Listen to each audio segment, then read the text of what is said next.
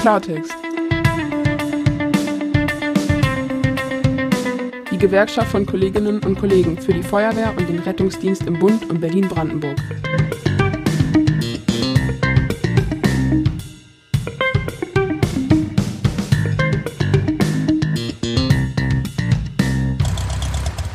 Herzlich willkommen hier zum Klartext der, ich weiß nicht, ist die, die zweite Folge, dritte Folge dieses Jahr, 2023, Lars? Ich glaube, zweite ist es. Die zweite Folge. Wir sind heute äh, wieder nicht alleine, sind wir eh nie so wirklich, aber wir haben heute auch, äh, worüber wir uns sehr freuen, einen äh, Gast wieder bei uns und äh, ja, den möchte ich herzlich begrüßen, den Tom Schreiber. Hallo. Ja, hallo, herzlich willkommen. Der Tom Schreiber, innenpolitischer Sprecher der SPD-Fraktion im Abgeordnetenhaus von Berlin.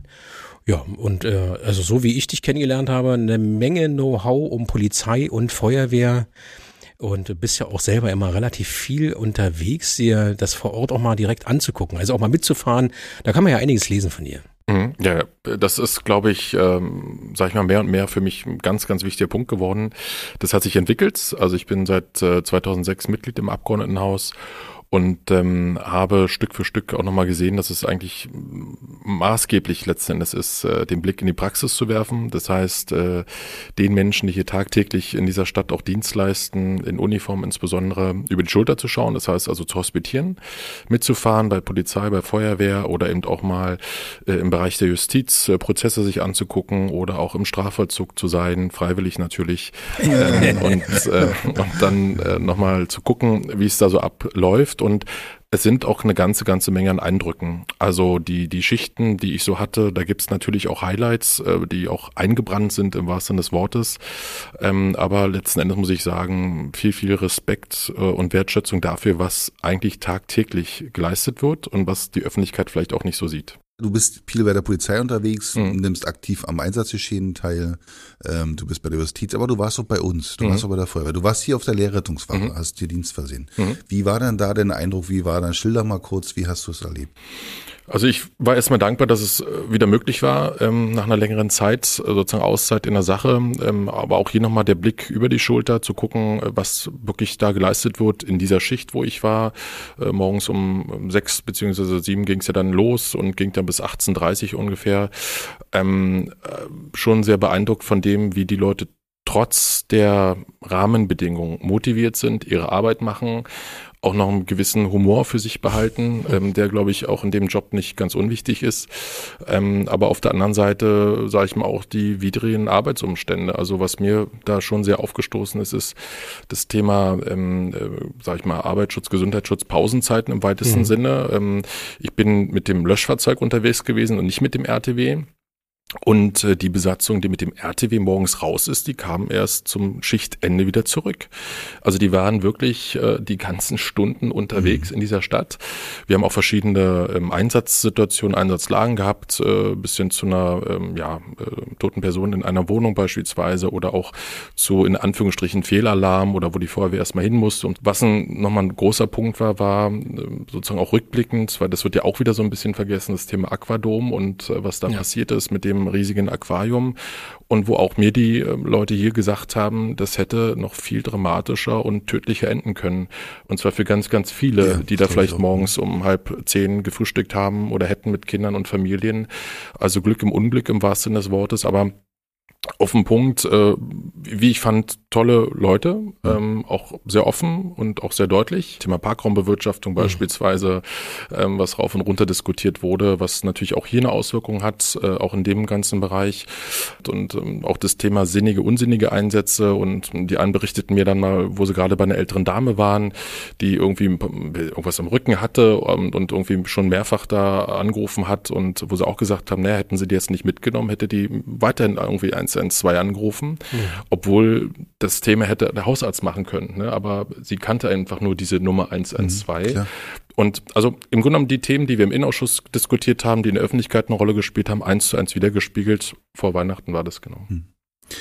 Das ist ja genau das Thema gerade. Es gibt ja gerade eine Kampagne, ne? Äh, durch die, durch die, durch die KV und Feuerwehr, mhm. durch uns, also durch die Feuerwehr ähm, 112, 116, 117, mhm. wen rufe ich denn an? Mhm. Und die soll ja genau diesen Umstand, also vielleicht dabei ein bisschen helfen, die, die 116, 117 bekannter zu machen und so klar zu machen, wofür die eigentlich da ist. Ähm, wobei dann wieder der, das Problem kommt, auch im Innenausschuss war es, glaube ich, auch Thema, dass die KV nicht leistungsfähig genug ist. Mhm. Ähm, und jetzt kriegen wir, also die Feuerwehr kriegt jetzt die, die Krankentransporteinsätze zurück. Mhm. Und da ist das Thema, wie kommen wir denn da in der Zukunft äh, besser, besser klar? Wie sind da, wie sind da deine Eindrücke zu oder wie, wie ist das thematisiert worden im Innenausschuss? Also das Thema ist, glaube ich, also das ist ja, glaube ich, schon das Nadelöhr, dieses Thema Leitstelle. Also wie, ähm, wenn ein Anruf reinkommt, wie priorisiere ich den und äh, wie kann ich dem die den best, die bestmögliche Unterstützung geben. Also wenn ich mir jetzt den Finger geschnitten habe, ähm, da muss eben nicht der RTW kommen und der Notarzt. Ähm, und das war auch so ein Punkt, genau auch bei dem Einsatz, den ich gerade eben beschrieben habe, wo ich dann auch sagte zu den beiden, da sag ich, habe ich gesagt, naja, warum hat man eigentlich keinen so einen DIN A5-Zettel? Äh, wo man auf Englisch, meinetwegen Russisch, äh, Arabisch, Türkisch, wie auch immer, eben drauf hat, das, was du mhm. gerade gesagt hast, ähm, eine kurze, knappe Beschreibung, äh, äh, sozusagen blutig am Finger oder habe ich das, rufe ich da und da an. Also ganz niedrigschwellig und mhm. einfach, ähm, weil ist ja logisch in einer Situation, wo man selber es als Gefahr empfindet oder selber sagt, hier ist ein hohes Risiko, da wählen dann die Leute sicherlich erstmal 110 oder 112.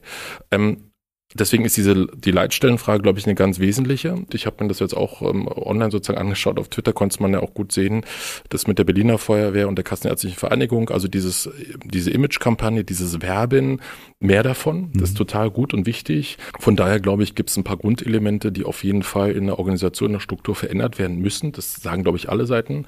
Und äh, die Leitstelle mit der Integration von verschiedenen Gewerken gehört einfach dazu. Ob es jetzt die KV ist, äh, ob es jetzt das, äh, die, die Krankentransport, das Krankentransportwesen ist beispielsweise äh, und andere sozusagen, die da sitzen und wo man dann die Fälle in, innerhalb von weniger Zeit äh, priorisiert und sagt, nee, da ist eben jetzt tatsächlich der, der, der Krankentransport entscheidend. Da ist jetzt der Rettungswagen äh, wichtig und maßgeblich so.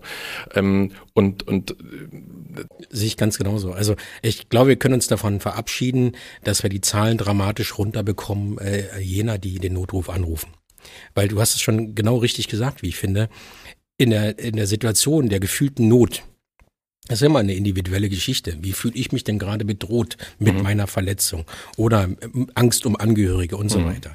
Und deswegen sage ich ja immer, das ist ja das, was wir immer sagen, wenn die Leute 112 anrufen, okay, dann ist das so, aber dann muss ich die Möglichkeit haben, in der Leitstelle also nicht nur auf andere technische Ressourcen zurückzugreifen. Mhm. Und ich glaube, da können wir ganz viel zwar Geld reinbuttern, an Struktur ändern, wenn wir nicht auch in die Köpfe jener reinkommen. Also wenn ich aus jedem Fall, da haben wir ja auch im Grunde um diese Nerds, sage ich jetzt einfach mal, die, die in jeder kleinsten Verletzung immer gleich den Worst Case sehen, dann wird es schwierig, eben dann halt auch zu sagen, ja, okay, das ist nur was für ein Krankentransport. Oder, ne? oder eben auch reflektieren. Ich meine, ich habe das auch vor Corona in anderen ähm, sozusagen werden da auch erlebt oder äh, in anderen Bereichen mit dem RTW. Eine Sache ist mir so ein bisschen noch in Erinnerung. Äh, in Neukölln war das, glaube ich, damals gewesen, wo wir dann nachts um, war von Freitag auf Samstag die Hospitation, ähm, äh, wo wir da in der Wohnung standen, halb drei und die Frau da irgendwelche Beschwerden hatte.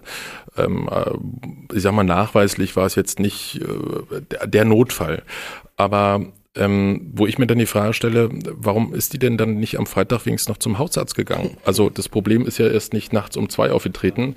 Und das, also das Thema Hausarzt spielt dann eine ganz entscheidende Rolle. Ähm, das Thema ähm, kassenärztlicher Bereitschaftsdienst. Ähm, na klar, wenn ich da vier, fünf Stunden warten muss, äh, bis der Arzt dann mal kommt, äh, dann gehe ich, also rufe ich wahrscheinlich eins in zwei an oder fahre womöglich in die Rettungsstelle. Aber da warte ich dann wahrscheinlich sechs, sieben Stunden, weil ich kein Absolut. Notfall bin.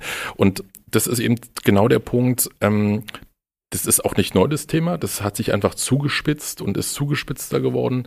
Ähm, aber letzten Endes müssen wir diesen, wie sagt man so schön, diesen gordischen Knoten äh, zum Platzen bringen, dass das alle Seiten an einem Tisch zusammen mhm. etwas tun und nicht jetzt wie im Januar passiert mit der KV zu sagen, wir reduzieren die telefonische Beratung, die wiederum zur Konsequenz hat, dass die Berliner Feuerwehr eben wieder mehr Einsätze bekommt. Also wir machen etwas auf der einen Seite im Guten und dann wird es wieder eingefangen durch eine andere Entscheidung. Mhm.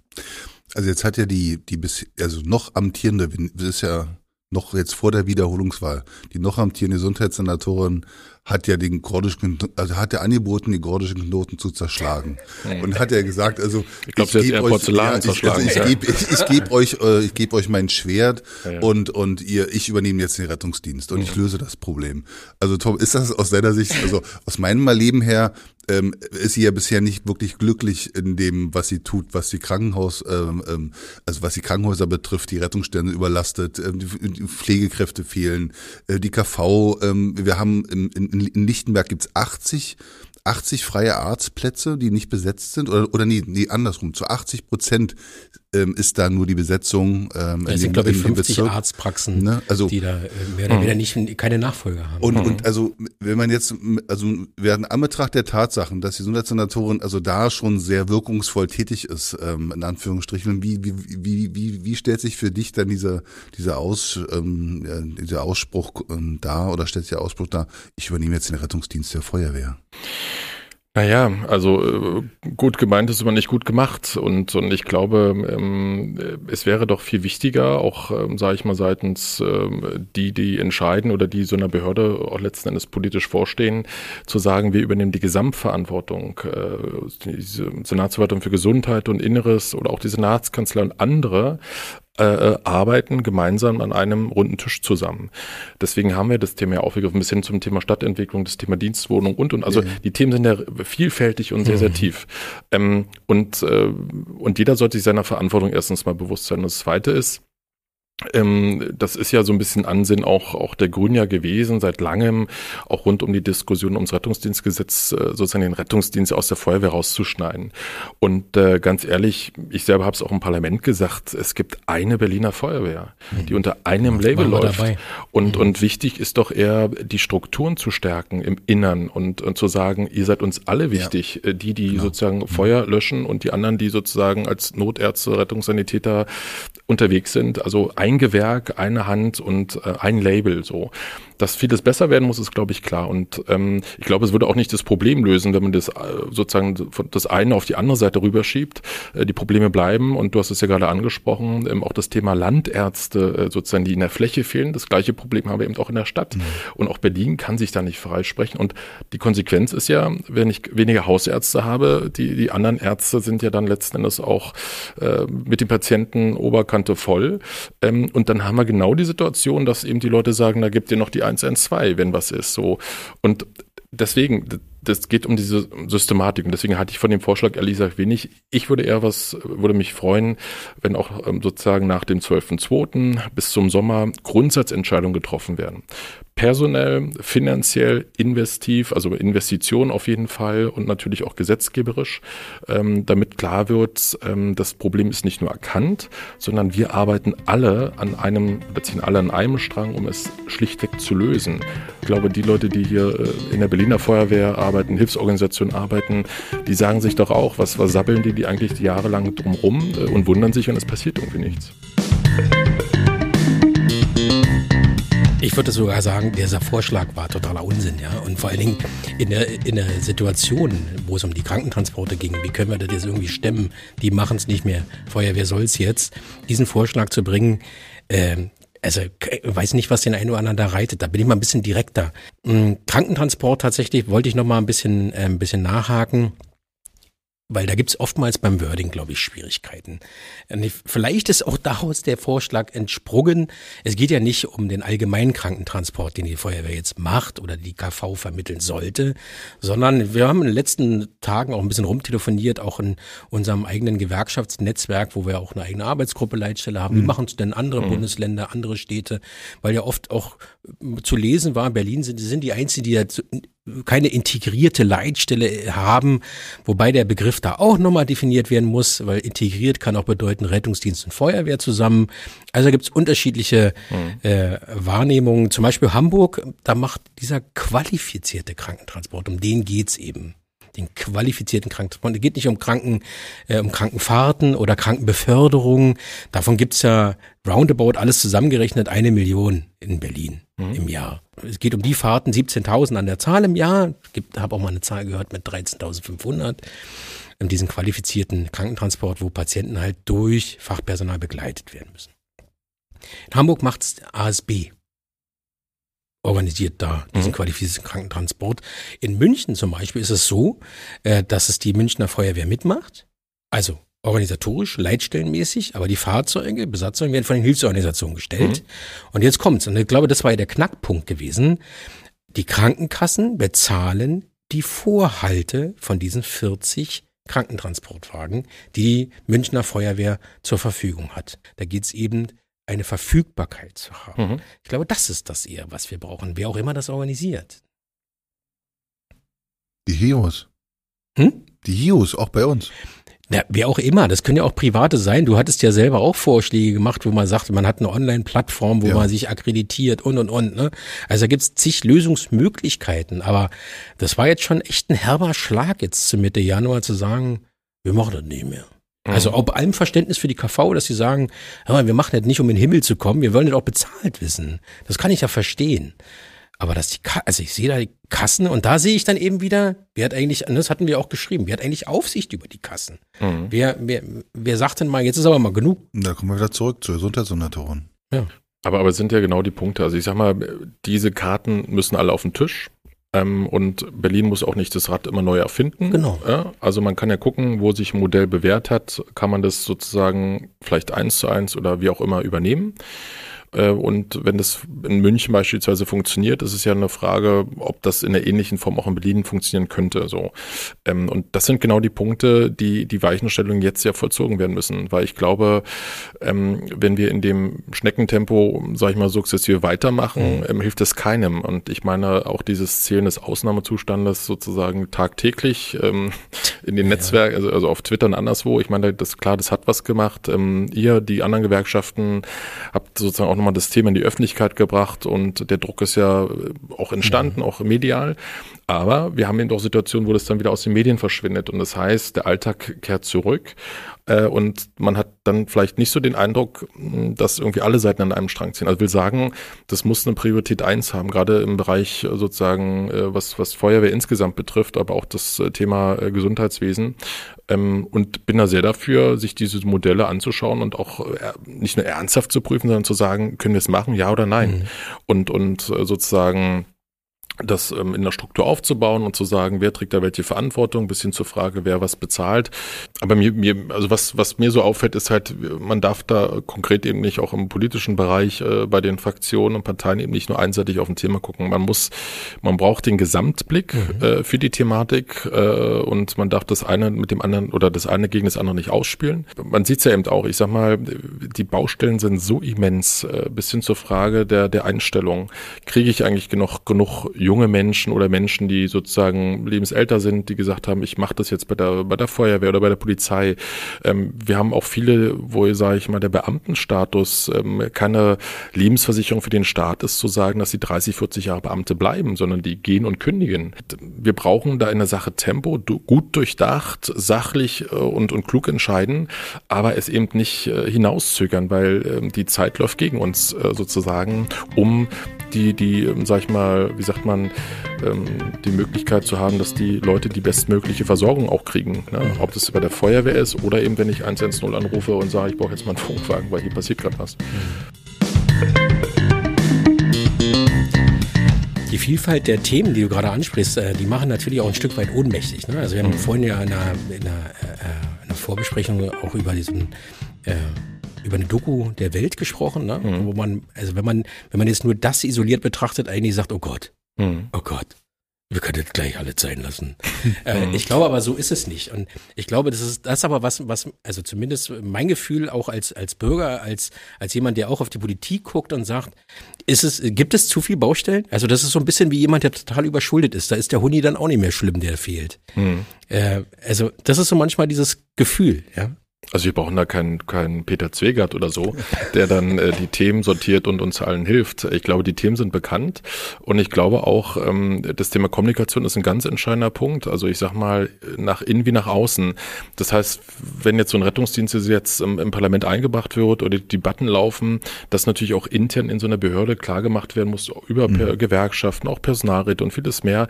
Wie ist denn jetzt der Ablauf? Warum ist denn das jetzt so? Und dass Fragen auch beantwortet werden, damit nicht eine, eine Verunsicherung da bleibt und oder ein Nichtwissen. Ähm, und Gleiches habe ich ja auch erlebt bei der Hospitation. Irgendwann bricht ja auch das Eis, sage ich mal im weitesten mhm. Sinne. Man kommt dann mhm, sehr locker klar. ins Gespräch.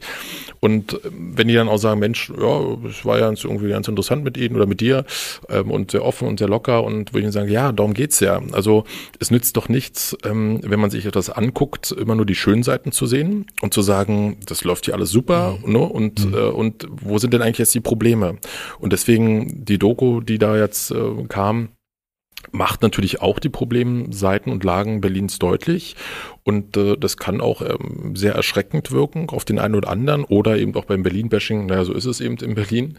Ähm, aber auf der anderen Seite, glaube ich, brauchen wir viel mehr Leute, die dran interessiert sind, die Probleme anzugehen und zu sagen, wir haben da eine ja, Idee. Ja. Und du hattest es ja auch vorhin gesagt, auch ähm, das war wirklich großartig in Neukölln, ähm, dass da sich Gastronomen, Gewerbetreibende äh, gefunden haben, zu sagen, wir setzen jetzt auch mal ein Zeichen gegen diese in Anführungsstrichen Gewalt rund um Silvester auch in Neukölln mhm.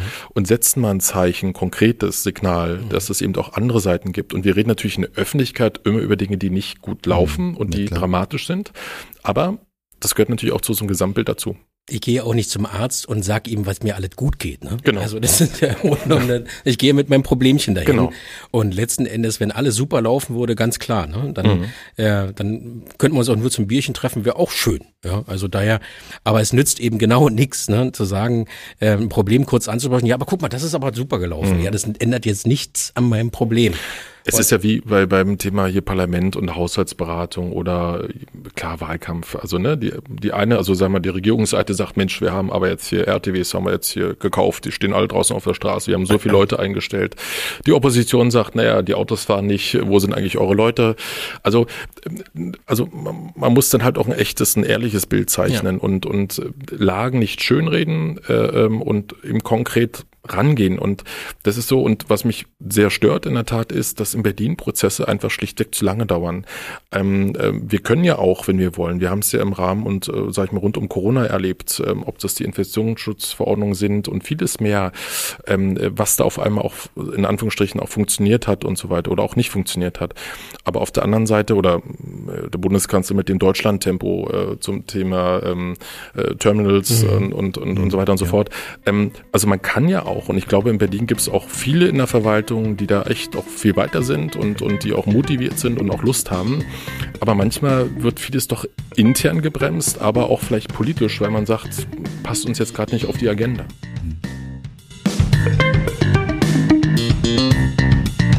Das haben wir gestern bekommen. Äh, Im Tagesspiegel habe ich es gelesen gehabt. Und zwar kam von Senfin so ein Rundschreiben an die Behörden, was das Nennen von Pronomen angeht in E-Mail-Signaturen. Ja, ich sag mal so, wenn es die glücklich macht, können die es gerne tun. Aber ich glaube, ähm, die Leute, die tagtäglich mit Menschen zu tun haben, unmittelbar, äh, also das ist für die jetzt, glaube ich, nicht äh, kriegs- oder lebensentscheidend. Ähm, wie ich da jetzt äh, schreibe, natürlich eine, eine, eine vernünftige, also ein vernünftiges Ansprechen, Anschreiben, klar. Aber ähm, sozusagen das jetzt noch runtergegendert und noch am besten in der E-Mail-Signatur. Ähm, ich glaube, wir haben größere Probleme. Jetzt bin ich dran, ja. ja klar. Mit, mit dem Gendern. Bin ja. ich raus. Bin ich raus. Bist du raus ich schreibe ja? nicht hin. Ähm, ich bin Max Mustermann. Ja. Ähm, man soll mich bitte mit Also es war ja wirklich dieses Schreiben, das war ja relativ. Wobei ich fand es auch im Tagesspiel ganz nett formuliert. Es ist ja unterschrieben worden von von Jammer. Mhm. Und äh, der Tagesspiel hat es so suffisant äh, äh, praktisch Jammer hat unterzeichnet, ohne darauf hinzuweisen, wie er gerne angesprochen werden möchte. Stimmt. Ja. Ne? Also das. Naja, wir haben ja so eine ähnliche Diskussion gehabt bei der Polizei mit äh, bestimmten Empfehlungen, mhm. äh, die ausgesprochen wurden die der eine oder andere ja sozusagen eher als Zwang empfunden hat, so nach dem Motto, man muss das jetzt tun. Nein, das ist eine Empfehlung. Aber auf der anderen Seite, wenn man das jetzt so hört und liest, äh, kriegt man eher den Eindruck, da müssen einige zu viel Zeit haben und zu viel Fantasie Absolut, haben. Äh, um sich mit so einem Thema zu befassen. Ähm, ich glaube, das ist wirklich nicht Tagesordnungspunkt Nummer eins. Ähm, ähm, dass eine Verwaltung mit der Zeit geht, äh, das ist doch völlig klar und, und dass man auch modern agiert. Aber mit Verlaub, da haben wir noch ganz andere Themen, wo wir mit der Zeit gehen sollten. Die Zeit, die wir da investieren. Ja. In so einen Unsinn. Ja, genau. Hm. Äh, passt nicht auf die Agenda, würde ich gerne mal einhaken wollen zum Thema Dienstkräfteanmeldung. Da hatten wir ja im Vorfeld jetzt schon für 24, 25 ähm, nur eine Nachfrage. Hast du im Kopf, wie viel das Land Berlin, also ich habe eine Zahl gehört, dass der Finanzsenator gesagt hat, in 24, 25 gibt es für das gesamte Land Berlin maximal einen Stellenaufwuchs von 500. Mhm. Die Berliner Feuerwehr alleine will schon 733 Stellen mehr haben. Mhm. Das bedeutet, wir würden schon mit, allein mit unserer Stellenanmeldung den Rahmen sprengen. Ähm, Einsatzdienststellen, da sind Stellen mit dabei, zum Beispiel um einen Zweischichtbetrieb zu machen, damit mehr Fahrzeuge verfügbar sind in der Werkstatt, ähm, Zweischichtbetrieb in der Werkstatt, damit die schneller repariert werden können. Wie, wie, wie muss man sich oder wie mussten sich ein Zuhörer Jetzt kommen wir zu der politischen Frage, die der Zuhörer sich vorstellen, wie laufen diese Beratungen ab? Also wenn jetzt die Feuerwehr kommt und sagt, hey, äh, wir hätten gern so und so viel Stellungen, äh, äh Stellen zusätzlich, äh, wie laufen da im Hintergrund die, die Beratungen zum Beispiel im Innenausschuss ab?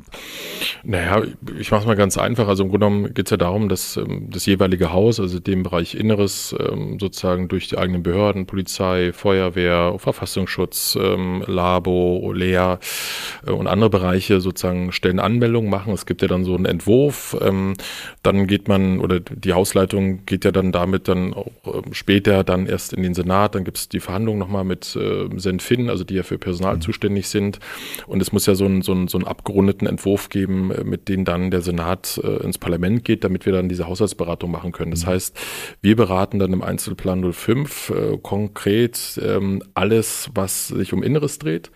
Äh, bis hin zum Thema Digital Digitalisierung. Gibt es zwar einen eigenen Ausschuss dazu. Mm, und da kann man dann ablesen, also was ist angemeldet, wie viel Geld will man dafür ausgeben, beispielsweise sehr konkret. Und äh, der Haushaltsgesetzgeber ist eben das Parlament. Äh, wir können dann sagen, nee, uns reicht es beispielsweise nicht. Also wenn jetzt die Anmeldung ist, meinetwegen 120 äh, neue Stellen bei der Berliner Feuerwehr und wir sagen aber nach der Bedarf liegt meinetwegen bei 180 oder 200, ähm, dann kann das Parlament sehr wohl und die Regierungsfraktion sagen, äh, wir haben eine andere Sichtweise und, und wir müssen hier äh, nachsteuern, weil das, das, das reicht nicht so. Da muss sich eine Koalition natürlich auch einig sein, weil es natürlich auch nicht wenig Geld kostet. Aber auf der anderen Seite mh, hm, ist es schon. Und dann wird es beraten und dann Regierung, Opposition und ähm, dann wird es auch nochmal, gibt es Berichtsaufträge, also dann stellen die Abgeordneten nochmal an die Verwaltung äh, Fragen ähm, und, und dann muss die Verwaltung innerhalb von sehr, sehr kurzer Zeit die Fragen beantworten. Und dann gibt es eben nochmal die, die zweite, dritte Lesung, wo das sozusagen dann nochmal im Parlament durchläuft und beschlossen wird. Aber man muss doch grundsätzlich sagen, ähm, also erstens mal müssen die Arbeitsbedingungen auch im öffentlichen Dienst besser werden. Wir müssen wegkommen von Beschäftigungspositionen im Grundsatz. Ja. Das kann nicht mehr das, das Maß und genau. Mittel sein. Äh, erstens. Und zweitens, ähm, das geht auch um die Frage der Perspektive, auch die Frage der Bezahlung. Ähm, also wenn man sich untere Bereiche anschaut und sich dann überlegt, die gehen damit irgendwie in die Pension auf der einen Seite oder ähm, als Angestellte dann äh, in die Rente später, ähm, das ist dann eben nicht mehr so viel Geld, äh, was überbleibt, auch gerade in dieser Stadt. Ähm, und dann natürlich auch die Frage, habe ich eine Chance sozusagen auch einen Aufstieg zu haben? Also äh, habe ich eine Perspektive innerhalb der Verwaltung? Ähm, so, ich glaube, die Zeiten sind schlichtweg vorbei. Der öffentliche Dienst und das Beamtentum oder Status, klar, hat noch einen Wert, mhm. aber es ist nicht einer, an dem man so festhalten kann und glauben kann, ich bilde aus und das ist sozusagen eins zu eins das Ergebnis äh, nach der Ausbildung und die kommen. Ähm, das ist nichts Neues und deswegen mhm. geht es um diese ganze Thematik und das spielt alles mit rein und ich glaube ganz fest, äh, der Doppelhaushalt, der jetzt kommen wird, ähm, sozusagen 24, 25, gerade Inneres, muss eigentlich äh, betrachtet mit dem Blick auf den Senat in Gänze, muss eigentlich Top 1 werden. Wir, nicht Schulbeoffensive und mhm. Bildung. Da sind ja noch, Kippen, will nicht sagen, dass wir da Milliarden reinkippen, ja. aber, aber da ist noch genug Geld im System, sondern eigentlich muss man gucken, dass diese Verwaltung funktioniert und zwar die tragenden äh, Strukturen und Elemente dessen. Und damit meine ich eben auch Feuerwehr und Polizei. Mhm. Äh, der Beamtenstatus selber ist nicht mehr so. Die Jugend von heute, äh, die, die verdrehen die Augen bei dem Lebenszeitbeamten, sagen, oh Gott, ich muss jetzt Beamter auf Lebenszeit werden? Wirklich? Ist das eine Verpflichtung? Mhm. Ähm, also da müssen wir, der öffentliche Dienst muss viel attraktiver werden aus meiner Sicht. Du musst, also die Mitarbeiter, ähm, da, da, Arne, wir waren gestern im Gespräch mit jemandem, der sagte, das höchste Gut ist, dass die Mitarbeiter sich wohlfühlen. Dann machen die Mitarbeiter selber Mundpropaganda und sagen, hey, die Feuerwehr, öffentliche Dienst ist ein toller Arbeitgeber. Und da müssen wir hinkommen. Wir müssen die Arbeitsbedingungen, und das ist mal ein Appell jetzt an dich als Abgeordneter, quasi die Arbeitsbedingungen äh, dafür zu sorgen, dass die so toll sind, dass die Mitarbeiter aus dem Land Berlin eher zu, also hinwollen zum Arbeitgeber ähm, als weg. Also ich hatte vor vor Weihnachten irgendwie 30, 32 äh, Bundespolizisten nochmal Abgeordnetenhaus gehabt. Ja. Äh, war so eine, die haben sich mal angemeldet, wollten eine Führung haben und, und wollten mal so über die Berliner Themen reden.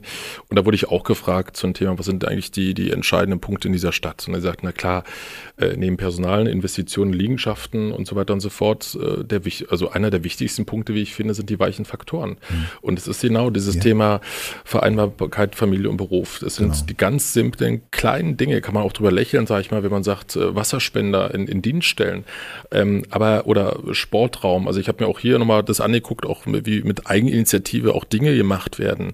Ähm, aber wenn die Leute, wenn die Leute dann immer gegen Schienbein getreten wird oder ähm, ich äh, bin seit 2017 mit an der HWR, bilde da im dritten und vierten Semester Polizisten und Polizisten ausgehobenen mhm. Dienst. Also über 850 Studierende schon gehabt mittlerweile und ähm, auch Fälle, wo ich mir denke, ja, hätten wir dann ein engeres Bezugssystem, würde man mit den Menschen konkret reden und, und den Ängste nehmen, dann bleiben die auch und dann mhm. halten die auch durch. Ja. Und dann, äh, und bin gerade auch aktuell an Fällen dran, auch am Wochenende gerade einen getroffen, der bei mir mal im Kurs war, ähm, wo das auch auf Kippe stand und steht und wo ich versucht habe, jedenfalls sozusagen mit meinem Blick zu erklären, nein, es ist nicht so und bleib dabei und schließe die Ausbildung, das Studium ab. Die Polizei braucht dich und ähm, du wirst auch gute Erfahrungen sammeln können, aber das ist genau der Punkt. Also wenn ich wohin komme und ich merke schon, naja, also gut, kommt vielleicht jetzt nicht so auf mich an und die Arbeitsbedingungen sind so und so und man darf einfach nicht vergessen, bei Feuerwehr und Polizei sind die Belastungen gerade im Vollzug ja, extrem. Und da helfen mhm. ja so eine Dinge, hat mir auch öffentlich schon debattiert, mit der Lebensarbeitszeitverlängerung äh, im Vollzug überhaupt, überhaupt nicht weiter. Ja. Im Gegenteil, äh, in der Tat, wie ich auch finde, und das ist auch unsere Haltung, jedenfalls in der SPD, Gerade der Vollzug, da muss man wahrscheinlich eher äh, in eine andere Richtung denken, äh, weil wenn ich 30, 40 Jahre wirklich auf der Straße da unterwegs war, aktiv im Funkfang oder im ja. RTW oder beim, beim Feuerlöschen, dann, dann ist irgendwann auch äh, äh, Sense so und dann kann man auch erstmal nicht mehr. Und auch die Erfahrung und das Thema an junge Menschen rankommen, sich verändern als Behörde in der Struktur, ist ein ganz wesentlicher Punkt. Es ist nicht nur TikTok und es ist nicht nur irgendwie Social Media, sondern es ist einfach unmittelbar mit Menschen arbeiten. Und wenn dann Leute abstumpfen oder selber auch in einer Behörde, ob Feuerwehr, in der Polizei auch Negatives erfahren. Also ich meine, klar, es gibt ja Disziplinarrecht, Strafrecht und, und, und. Und wenn dann man da aus bestimmten Gründen überzogen wird ähm, und am Ende irgendwie nichts bei rauskommt und man einen Haken ranmachen kann, das hinterlässt tiefe Spuren. Und ich kenne Fälle, wo ich merke, die mir jetzt schon sagen, in jungen Jahren, die haben Faxen dicke, die machen den Job nur noch so, weil sie mhm. den Job machen. Mhm. Aber im Grunde genommen ist der Zug abgefahren. Und wo ich finde, das kann so nicht sein. Und da, da spielen die Vorgesetzten eine ganz entscheidende Rolle, aber auch dieses ganze Umfeld. Ich kann wirklich sagen, bei den unterschiedlichen Dienstständen, wo ich war in den letzten Jahren, ich bin jetzt nie auf irgendeine Situation gestoßen, ähm, wo die nicht motiviert waren. Also jeder in seinem Bereich hat gemacht, hat geschafft und auch über dem, was eigentlich so notwendig ist sozusagen. Und das ist wirklich eine gute Seite. Aber dieser Bonus ist irgendwann aufgebraucht der erste Eindruck, den so ein Bewerber oder neuer Kollege oder neue Kollegin von uns bekommen oder von der, von der Berliner Feuerwehr in dem Fall bekommen? Ist Schulzendorf. Ähm, ist Schulzendorf. und, ähm, und Schulzendorf, äh, wir waren letztens, also Manuel und ich waren letztens bei, bei Herrn Wesener. Wir mhm. hatten abends einen Termin zu den 5-Euro-Pauschale und mhm. wie ist die Ausgestaltung so? Wie kommt die TDL gerade um die Ecke und wie ist der Sachstand? Also äh, war sehr informativ, aber unter anderem meinte er auch, ähm, war auch sehr informativ an der Stelle, ähm, er hat Sorge.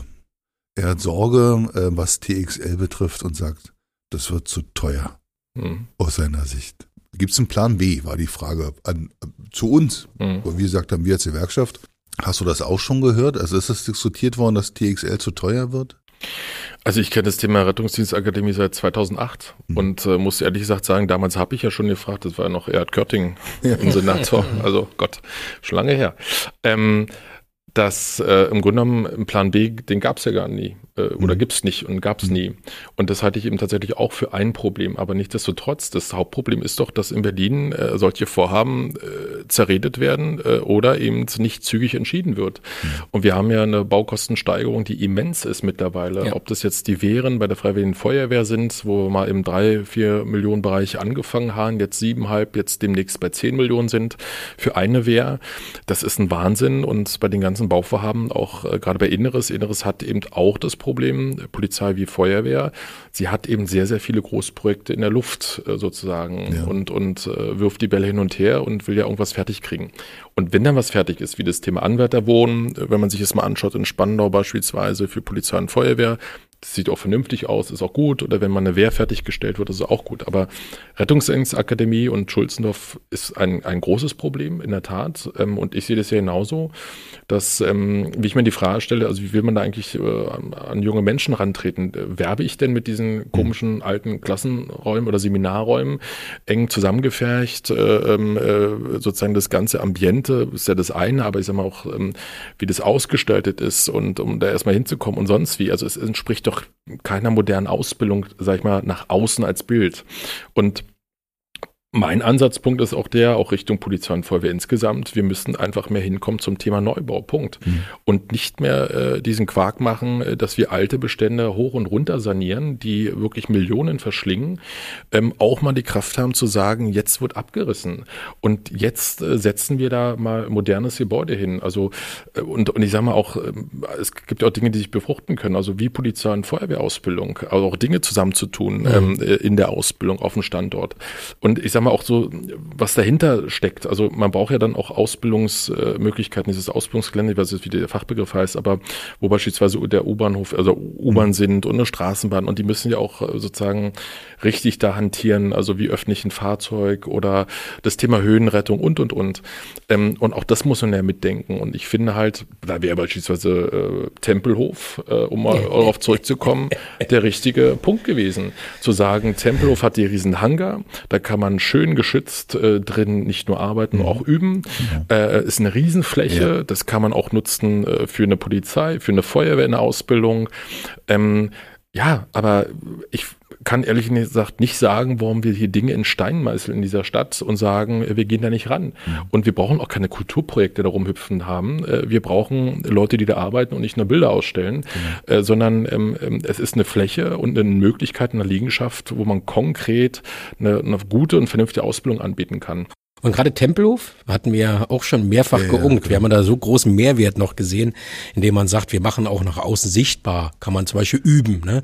Also das als ein Teil von Nachwuchsgewinnung zu betrachten und und und. Also wenn man diese Flächen da halt auch im Außenbereich mal nutzt, ähm, und gerade bei TXL, das große böse Wort Ensembleschutz. Ja, also mhm. da geht es nämlich genau darum, äh, darf man vielleicht noch nicht mal mehr die Linie wegfegen, äh, die da zur Startbahn führte, weil das zum Ensemble des Flughafens DXL gehört und da im Grunde schon wieder Grenzen gesetzt werden in der Umsetzbarkeit, äh, irre. Und die Frage ist ja, was man dann noch auf dem Gelände findet. Also, soweit ich gehört habe, sind ja auch noch unter der Landebahn und vieles mehr muss man erstmal, es nützt doch nichts zu sagen, es wird alles teurer und es verzögert, man muss es machen. Und, und, äh, und natürlich wird eine Berettungsdienstakademie, wenn die vielleicht mal bei 50, 60, 70, 80 Millionen eingepreist wäre, wird die wahrscheinlich jetzt 200, 300 Millionen kosten. Aber wenn wir jetzt noch weiter reden und warten, kostet die irgendwann 500 Millionen oder 600. Also wer bremst? Ich weiß, es ist total vermessene Frage, aber wer bremst. Also ich, also ich, ich wünsche mir, dass wir für den, für den öffentlichen Dienst, ähnlich wie bei der Schulaufbauoffensive, ein eigenes großes Programm auflegen. Also sozusagen, was die, was die Liegenschaften betrifft, das bis hin zum Bürgeramt, dass man sagt, das wird durchsaniert, das ist jetzt fertig und das ist ein, das ist ein Service unmittelbar an den Bürger, an die Menschen, so. Ähm, und das Thema Ausbildung muss eigentlich ein Riesenflock werden, äh, sozusagen ähm, äh, im Berliner Senat. Also ähm, ob es bei der ähm, äh, Polizei ist und bei der Feuerwehr.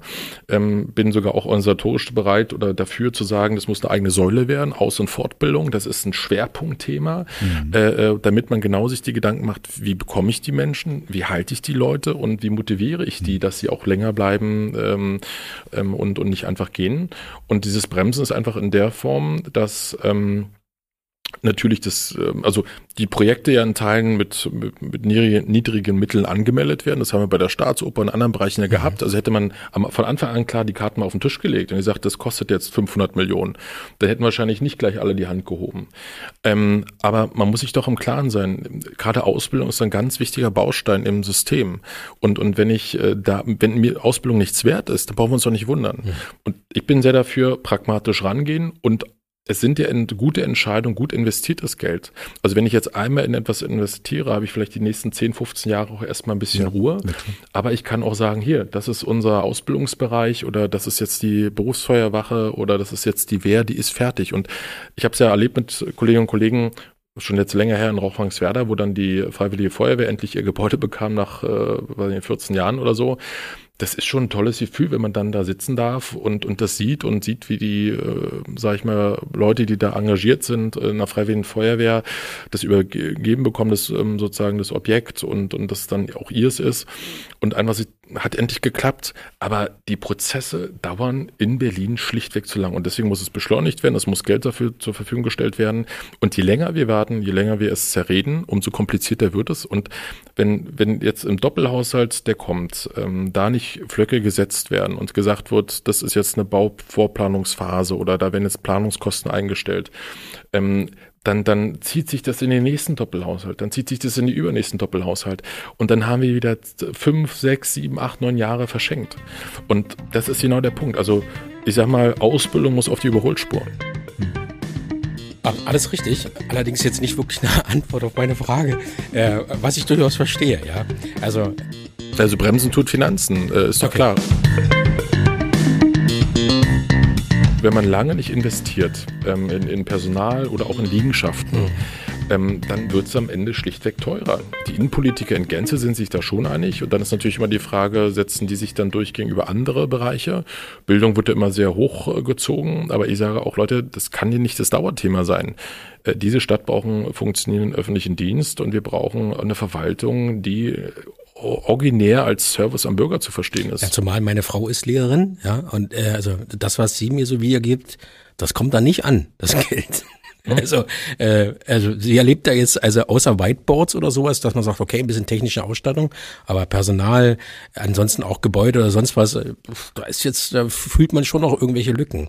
Und da stelle ich mir halt manchmal die Frage, inwieweit ist auch Verwaltung, unsere Verwaltung einfach so, wie sie gemacht wird, eine Bremse. Also nützt ja nichts, irgendwas neu zu nennen. Ich sage jetzt mal, wie zum Beispiel, um, um bei der BFAA zu bleiben, äh, ich nenne das Akademie, sieht trotzdem aus wie der offene Vollzug. Ja. Also das ist im Grunde genommen, das ändert jetzt erstmal nichts, wenn ich ein anderes Siegel drauf drücke. Und genauso glaube ich, dass es oftmals innerhalb der Verwaltung einfach ein Problem ist, die Verwaltung selber zu beauftragen, mach dich mal schlanker mhm. oder mach dich mal moderner, mach dich mal digitaler. Dazu gibt's äh, wohl auch Studien, dass äh, der erste, erste Schritt ist, wenn es diesen Auftrag in die Verwaltung gibt, wir bilden erstmal eine Arbeitsgruppe, eine Steuerungsgruppe oder was auch immer und man bläht die Verwaltung dadurch auf. Und ganz ehrlich, wenn ich auch junge Leute für solchen, ob es Polizei, Feuerwehr ist oder Verwaltung oder sonst wo, Schule, und ich gucke und sehe im Fernsehen in Dokus, wie die tonnenweise Akten hin und her schleppen, äh, nach Altpapier riechen, dann ist das nicht attraktiv. Ne? Wir haben das Beispiel ähm, in, in Friedrichshagen, der LAG. Die brauchen auch einen neuen Standort dort vor Ort. Das ist, ist eigentlich Abreiß, also muss abgerissen werden, das Gebäude. Aber man, auch da braucht man ja keinen Selbstverwirklichungs- ähm, ähm, Architekturwettbewerb, mhm. äh, wo man sagt, da Zweckbau wird, wird irgendeiner also sich äh, verewigen und sozusagen toll gestalten, sondern es muss äh, zweckmäßig sein, es muss funktionieren für die Leute, die da arbeiten, ehrenamtlich arbeiten. Aber wenn ich mir die Zeiten angucke, wie viele Jahre dazwischen liegen und mhm. BFR ist ja nun, sage ich mal, ein Negativbeispiel. Im Grunde ist ja äh, äh, klar, man ist entschieden, man will es da irgendwie machen und bauen, aber so ein Zeitplan, der verschiebt sich laufend und es wird immer, immer teurer. Mhm. So. Und es hilft der Ausbildung und den Menschen auch, sag ich mal, als, als, als Lehrpersonal, Dozenten, die da auch ausbilden, denen hilft es ja auch nicht. Und auch die sind ja sicherlich motiviert und wollen eine gute Ausbildung anbieten. Ähm, aber die leben in diesen Zwängen und äh, die, die sich ausbilden lassen, äh, müssen erstmal mit dem Umstand leben, dass sie da auf dieses Gelände müssen äh, und äh, ja. äh, diese Ausbildung da über sich ergehen lassen. Das ist, das ist irre, die ist fast 30 Jahre her bei mir und das sieht immer noch so aus. Ne? Ja. Das ist echt irre. Thema Controlling bei Bauvorhaben, also dass das ähm, einfach schneller, zügiger fertig wird und wir merken es, ich merke es ja auch, selbst wenn man dann Projekte am Laufen hat, muss man immer wieder sagen, es muss ein scharfes Controlling geben. Die Dinge sich selbst zu überlassen, das bringt gar nichts. Man wundert sich, warum nichts läuft. Ich meine, hier mhm. nebenan wird ja auch gebaut seit langem, ja. in Anführungsstrichen. Mhm. Ähm, das, das, das funktioniert nicht und, mhm. und deswegen man kann sehr wohl auch als Land oder auch als Regierungsfraktion äh, und, und ähm, da auch nochmal Schwerpunkte setzen oder auch nochmal zusätzlich Geld reingeben. Aber ich glaube, ab und zu begibt glaube ich, eher den Eindruck, äh, es muss erst brennen, damit was passiert. Ja, ein genau. schönes Beispiel war ja die LNG-Terminals. Mhm. Also ruckzuck, piff, waren die da. Ja. Und da gibt's sicherlich auch noch andere Beispiele. Corona war eben, war ja auch ein Beispiel von dir. Und er sagt, boah, guck mal, geht ganz schnell. Ne? Und da gibt's natürlich äh, Überlegungen, und warum muss ich jetzt beim Bürgeramt drei Monate warten, um mein Auto umzumelden? Also, ja, vier Monate auf dem, auf dem, auf dem ähm, Geburtsurkunde. Mhm. Das ist irre. Hm. Aber deswegen ist ja gut, also auch das habe ich mit Herrn Hombrichhausen oder wenn wir gesprochen haben, auch gesagt, er sagt, Hombrichhausen, melden Sie all das an, was Sie auch dringend brauchen. Und das gilt natürlich auch für unsere Innensenatoren, die anderen, die werden, also nochmal Inneres muss jetzt in diesem Doppelhaushalt, der kommt, muss wirklich Player 1 werden, aus, ja. nicht nur aus meiner Sicht, sondern aus Sicht der Innenpolitiker, ja. weil es einfach äh, um, um, um praktische Umsetzung geht, äh, sozusagen von dem, was auch Politik auf der einen Seite zwar möchte, aber auf der anderen Seite, dass dieser öffentliche Dienst und in seinen einzelnen Behörden auch funktioniert und auch gerade die Feuerwehr. Ich meine, es kann ja nicht am Ende sein, dass wir jetzt irgendwie mehrere Monate über den Ausnahmezustand diskutiert haben, über ein Rettungsdienstgesetz und Veränderungen. Ja. Genau. Und dann guckt man sich den Haushalt nachher an und denkt, äh, was ist eigentlich jetzt los so? Also von daher, da, und ich finde zu Recht, ob Gewerkschaften, andere, da muss eine hohe Erwartung sein Richtung Parlament an uns. Ähm, und ich sage auch, wir müssen da den Flock setzen, weil sonst ähm, ist es eine vertane Zeit und ähm, auch ein Vertrauensverlust äh, in Politik. Absolut. Sowieso ein sehr prekäres Thema. Ja.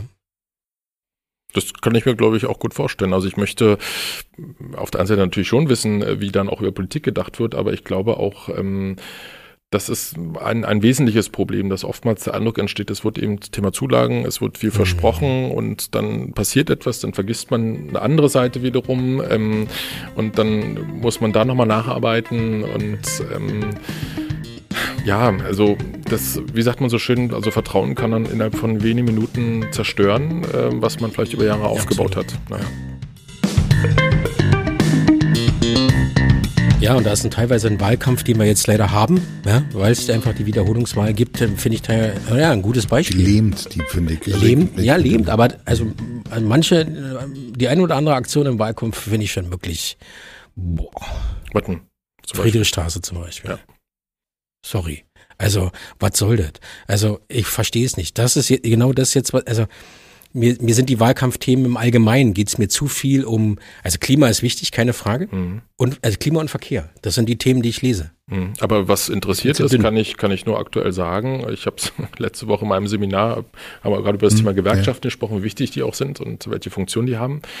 Äh, und auch da bei den Studien angesprochen. Und für die ist Platz eins das Thema Wohnen und Mieten. Mhm, also zur Miete genau. wohnen. Ja. Äh, als Auszubildender, wo, wo kann ich hier eigentlich noch wohnen? Oder mhm. muss ich nach Brandenburg mhm. ziehen? Mhm. Und, und, und da ist genau der Punkt. Vielleicht gehen auch die Themen, die öffentlich diskutiert werden, auch aufgeheizt debattiert werden, völlig am, am Souverän an die Menschen vorbei. Ja, und natürlich auch. auch. das Thema Friedrichstraße ist so symbolhaft dafür, ne? so dieser, dieser Zwang, wir machen das, wir drücken das jetzt mal durch, weil es ist uns wichtig als mhm. Symbol. Aber letzten Endes mal ganz ehrlich, ich meine, bin ja auch aus, mit aus Köpenick und andere kennen es ja auch, äh, auch Südosten oder überhaupt. Dieser ÖPNV funktioniert schlichtweg nicht. Also das habe ich heute Morgen wieder gesehen. Ja. Also ich, ich fahre mit einem Regionalzug, komme ja aus Brandenburg, ja, mhm. äh, und Potsdamer Platz umgestiegen und da habe ich den Pendelverkehr U2 bis Spittelmarkt bin ich gekommen. Mhm. Den Rest habe ich mit äh, drei von diesen Elektrorohrlern ausprobiert, weil zwei nicht funktionieren. Bei minus zwei Grad. Ja, ja war super. Ähm, und das nervt mich natürlich echt ja. hart ab, ne? Also das ist ähm, äh, ja, aber deswegen sind ja die Sachen, ich meine, klar, wir haben Wahlkampf und, und wir sagen auch als SPD, und das ist ja in der Sache nicht verkehrt, 29-Euro-Ticket, aber auf den Punkt gesagt, äh, da muss der ÖPNV auch funktionieren. Ja. Das ist doch das, das Problem. Und wenn ich möchte, dass die Menschen eben nicht mehr mit dem Auto zur Arbeit fahren, äh, dann muss der ÖPNV, ÖPNV funktionieren. Und ja. da brauche ich keine zwei Stunden oder eineinhalb Stunden äh, Ersatzverkehre und, und äh, jetzt die U2 ist das nächste Drama und auch die anderen Bereiche oder äh, Ringbahn und vieles mehr. Also das ist so ein bisschen bisschen die einen sagen, ja, eine Stadt muss funktionieren, richtig. Ich meine, Baustellen auf der einen Seite sind ja auch nicht verkehrt, wenn man sagt, da passiert ja was. Aber auf der anderen Seite muss man schon auch sagen, dass das Angebot, also der Service, also für, für die, auch nicht nur die Leute, die als Touristen herkommen, sondern auch die hier leben, das muss einfach in der Sache funktionieren. Und, und ähm, dann würden wir bestimmte Diskussionen auch nicht führen. Und vor allen Dingen auch um die Themen sich kümmern, die originär sind. Und das ist, glaube ich, tatsächlich dieses Thema Wohnen ähm, ähm, sozusagen als eines der, der obersten Thema Mobilität, Verkehr sicherlich auch. Ähm, und im öffentlichen Dienst und Feuerwehr natürlich diese großen Aspekte, die wir schon diskutiert haben. Also da ist nicht mehr viel Zeit. Überhaupt nicht. Und alles dauert lang. Alles dauert lang. Jetzt ab April habe ich zum Beispiel, wo dann noch Tarifgebiet C, ja, äh, fällt für ein halbes Jahr lang der Regionalverkehr aus. Du, du läufst dann, oder? Ja. Nein, aber es gibt einen Busersatzverkehr und okay. wenn man weiß, wie voll schon die Regionalzüge, mhm. weiß man ganz genau, dass es überhaupt nicht funktioniert. Und da sage ich ja zum Beispiel auch, na, ist mir scheißegal, wenn das jetzt das Vierfache kostet, aber ich komme warm, bequem und überhaupt ans Ziel. Das wäre so mal ganz schön. Ja? Also das ist so. Das ist schade. Das ginge besser. Das glaube ich auch. Ja. Prozesse die dauern zu lang. Ja, aber wie gesagt, mit dem Thema Ausbildung und BFA, das, ähm, das ist ja, das ist ein maßgebliches und ich glaube auch, ähm, wir, wir fahren da sehenden Auges ähm, gegen eine Wand. Ähm, ähm, und äh, es gab auch hier sozusagen schon die Hilferufe und die Hinweise. Und, und wenn da nicht entschieden wird, und auch in dem Fall, ich meine, Ausbildung betrifft doch nicht nur die Berliner Feuerwehr, es betrifft ja auch die Polizei, es betrifft ja andere Bereiche, auch Justiz und darüber hinaus. Also das muss das Land für sich erkennen. Und, ähm, und auch Thema Zulagen, das ist ja oftmals so ein tolles Spiel, wo ich mir denke, naja, vielleicht geht es ja auch um die Fragestellung, äh, sozusagen, wie werden die, wie fangen die Leute eigentlich an mit, äh, wie werden die eingestuft sozusagen, ist es A7, A8 und so weiter und so fort. Das Thema, hm, HJV mal drüber gesprochen, das Thema freie Heilfürsorge auch für die mhm, Auszubildenden genau. gibt's ja gar nicht äh, bei der Feuerwehr, wo ich mir denke, das ist für mich so ein Punkt, wo ich sage, bei den Haushaltsberatungen, auch wenn es jetzt nicht viele betrifft, aber es geht auch um, um, um, um einen klaren Punkt zu sagen, Gerechtigkeit im System. Warum heißt denn bei der, in Teilen bei der Polizei in der Ausbildung und warum mhm. überhaupt nicht bei der Feuerwehr? Mhm. So. Und also, ne, da mitziehen und das sind sicherlich hier und da kleine Stellschrauben.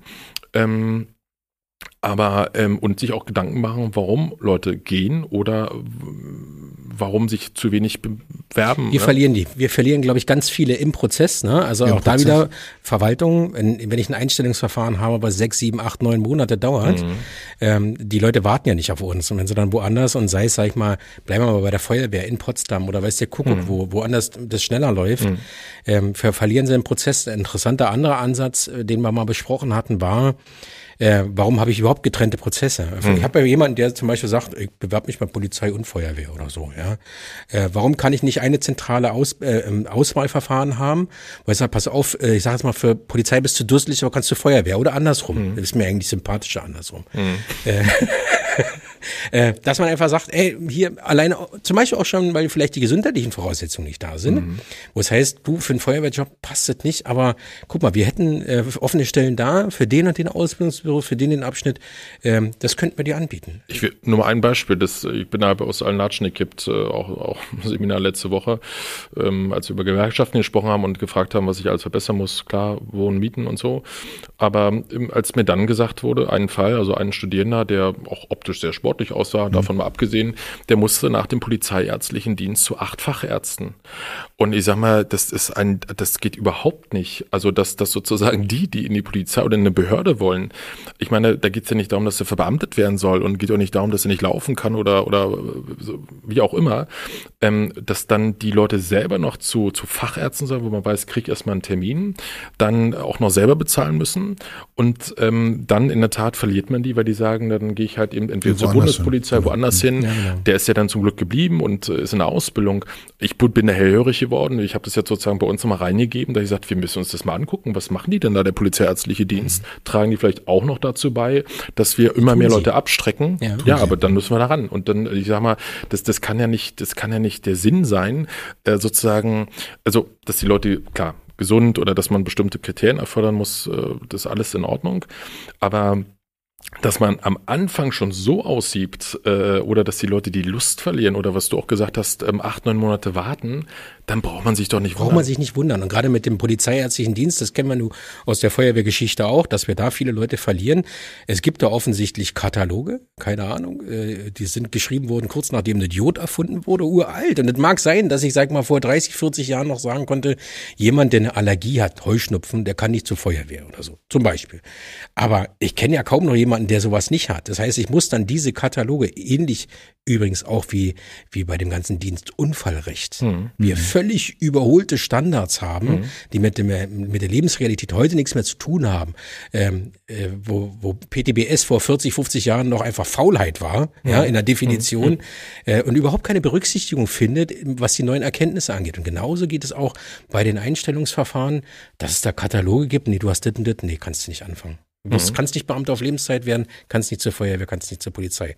Das wird uns oft gespiegelt. Und, und in Brandenburg und anderswo geht's dann. In Brandenburg und anderswo geht's. Genau, und das ist genau der Punkt. Und, und das sage ich, also wir müssen genau an diese Stallstauben ran. Und äh, wenn ich dann eben sowas höre und nicht hellhörig wäre, dann gucke ich auch sehr konkret, wie wir das machen können und äh, dass man sozusagen sich auch erstmal die Informationen holt, aber dass dann auch da entschieden wird. Äh, es geht ja nicht darum, dass da sozusagen irgendwelche Krankheiten verschleiert werden, aber es kann auch nicht darum gehen, dass, dass Leute abgeschreckt werden und, und ja. das der Eindruck vom öffentlichen Dienst ist. Und das ist ja angesprochen, äh, sozusagen posttraumatische Belastungsstörung. Genauso ist es eben auch wichtig, nach wirklich äh, schwerwiegenden Einsätzen eine, eine gute Rundumbetreuung mhm. zu haben. Berliner Feuerwehr ist ja da sehr gut aufgestellt. Polizei ähm, sozusagen arbeitet ja in der Sache nach und ist auch auf einem guten Weg.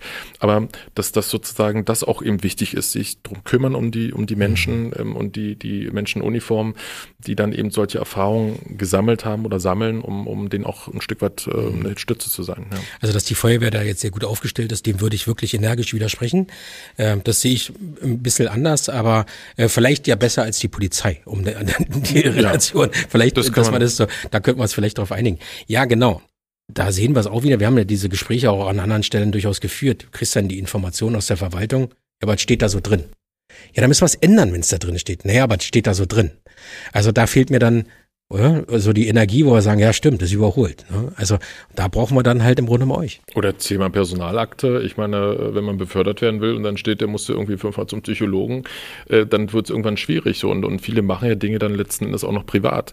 Und, und das sind so Sachen, wo ich denke, es kann doch nicht sein. Also ich meine, man muss doch da ähm, offen und vertrauensvoll agieren mhm. können, ohne dass einem daraus ein Strick gedreht wird am Ende. Ja. Ähm, ähm, und und äh, bis hin zu anderen Erkrankungen, die es ja auch leider gibt, ähm, Depressionen und vieles mehr, dass dass, ja. dass man wirklich da, wenn man merkt, da sind Symptome oder Burnout und, und, und, dass man sich da intensiv um die Leute kümmert, dass man sie eben nicht verliert, sozusagen aus dem Job äh, ähm, und dem Berufsfeld, sondern äh, die hält und, und versucht zu motivieren und aufzubauen. Und wenn sie dann wieder gesund sind und wieder einsetzbar, 100 Prozent einsetzbar sind, dabei sind. Und das ist, und dass auch eine Behörde eben deutlich macht, wir wollen dich und wir brauchen dich. Und weil, wenn es andere kommt und man den Eindruck hat, man ist eigentlich egal, man ist eine Nummer, dann braucht man sich über demotivierte Leute ja, nicht wundern. Genau. Wenn du, wenn du jetzt in der Wiederholungswahl quasi Innensenator wärst, würdest, was würdest du zuerst bei der Feuerwehr verändern? Na, das, was wir gerade hier angesprochen haben. Also ich würde mich ähm, konkret, also zum einen um die strukturellen Fragen kümmern, organisatorisch, Rettungsdienstgesetz, Rettungswesen, ähm, Notarzt, äh, diese Systematik zum Gesundheitswesen alle an einen Tisch. Ich glaube, das ist ähm, die, die, die förderste Aufgabe, die, die mittellangfristig gedacht wird und kurzfristig äh, im Grunde genommen äh, sagen, das sind jetzt die zwei der Prioritäten, Ausbildung, Personal und Umsetzung Liegenschaften. Die, die, der Weg ist da sehr klar vorgeschrieben. Also zu sagen, ich stelle jetzt noch mehr ein, das ist Quatsch, wenn man mhm. weiß, wie die Ausbildungskapazitäten sind, wie hoch man die fahren kann und runterfahren kann. Aber das, was wir gerade hier auch besprochen haben, also die Themen müssen roter Faden sein. Ähm, und ich glaube, das wäre auch ein vernünftiger Weg und einfach ehrlich äh, ähm, auch agieren und sagen, ich versuche mein Bestes. Ähm, ich kann äh, nicht zaubern, aber mhm. ähm, den Leuten, die Leute mitnehmen auf den Weg. Ähm, das ist wichtig. Kommunikation. Kommunikation, ja. Ja, cool. Ja, dann vielen Dank, dass du heute da warst. Herzlichen Dank für die Möglichkeiten. Ja, vielen Dank. Und, vielen Dank. Ja, war sehr schön. Ich sag mal so, wir drücken die Daumen. Ne? Am Sonntag ist ja äh, Also wir drücken äh, fast jedem die Daumen. Insofern, weil wir ja hier an der Stelle ähm, äh, parteiübergreifend den Daumen. Ja, genau. genau. Ähm, und ist ja richtig. Und hoffen, dass wir dann ins äh, Produktive dann im Allgemeinen wieder äh, kommen und wobei ich ja ganz, ganz froh bin eigentlich, dass eben diese KT-Diskussion Krankentransport jetzt nicht liegen geblieben ist, sondern auch Mittwoch mhm. morgen ist dieser Gipfel, glaube ich, geht's ja. Ne? Also dass es schon ein Stück weit weitergeht. Das finde ich schon gut. Aber der RDG, RDG, RDG, RDG das ja, ist das Wichtigste. Also kein Stein bleibt auf dem anderen, war unser Ansatz. Ohne genommen, alles müssen wir uns angucken. Ja. Mhm. Vielen Dank und äh, ja, ihr liebe Leute, liebe alle, liebe Journalisten, liebe wir haben ja einmal gesagt, ich finde ich finde den gut, ne? Auch die, die, die uns nicht leiden können, uns aber hören müssen, weil wir so informativ sind. ja, genau. Bis zum nächsten Mal und äh, bleibt gesund, bleibt heile und ja, macht's gut. Ciao. Tschüss. Tschüss.